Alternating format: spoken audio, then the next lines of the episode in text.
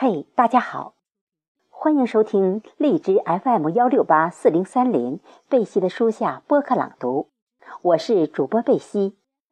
书还是读出来最有味道。今天我为大家分享的这篇文章，《理想的爱情和现实的婚姻》，跟随我的声音，一起走进。今天的故事，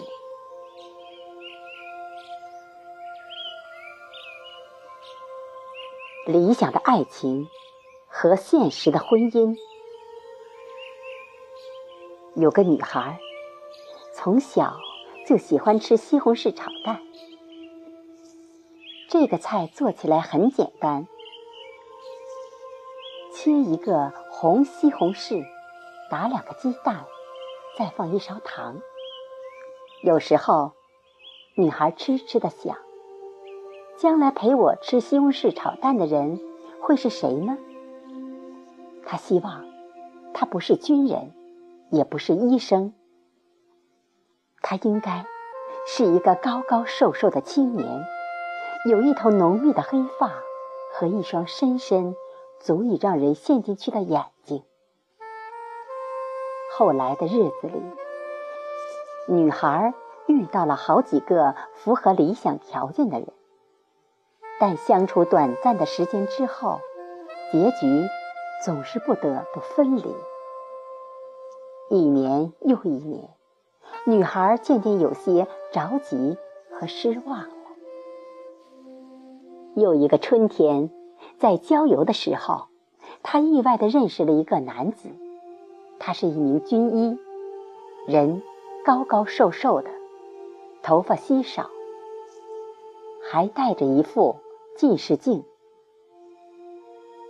相识一周之后，他陪着女孩去补那颗坏了很久的门牙。走在路上，他紧紧握住她的手，靠近她耳边，轻轻地说。等补好后，我就可以吻你了。每当他值班时，在黄昏时刻，女孩必然穿上心爱的长裙，怀里抱一个保温饭盒，穿过长长的、充满消毒液气味的走廊，到外科诊室给他送饭。那天。打开饭盒，看见西红柿炒蛋，他惊喜地叫了起来。吃了几口，却忍不住问他：“怎么是甜的？难道你做西红柿炒蛋不放盐吗？”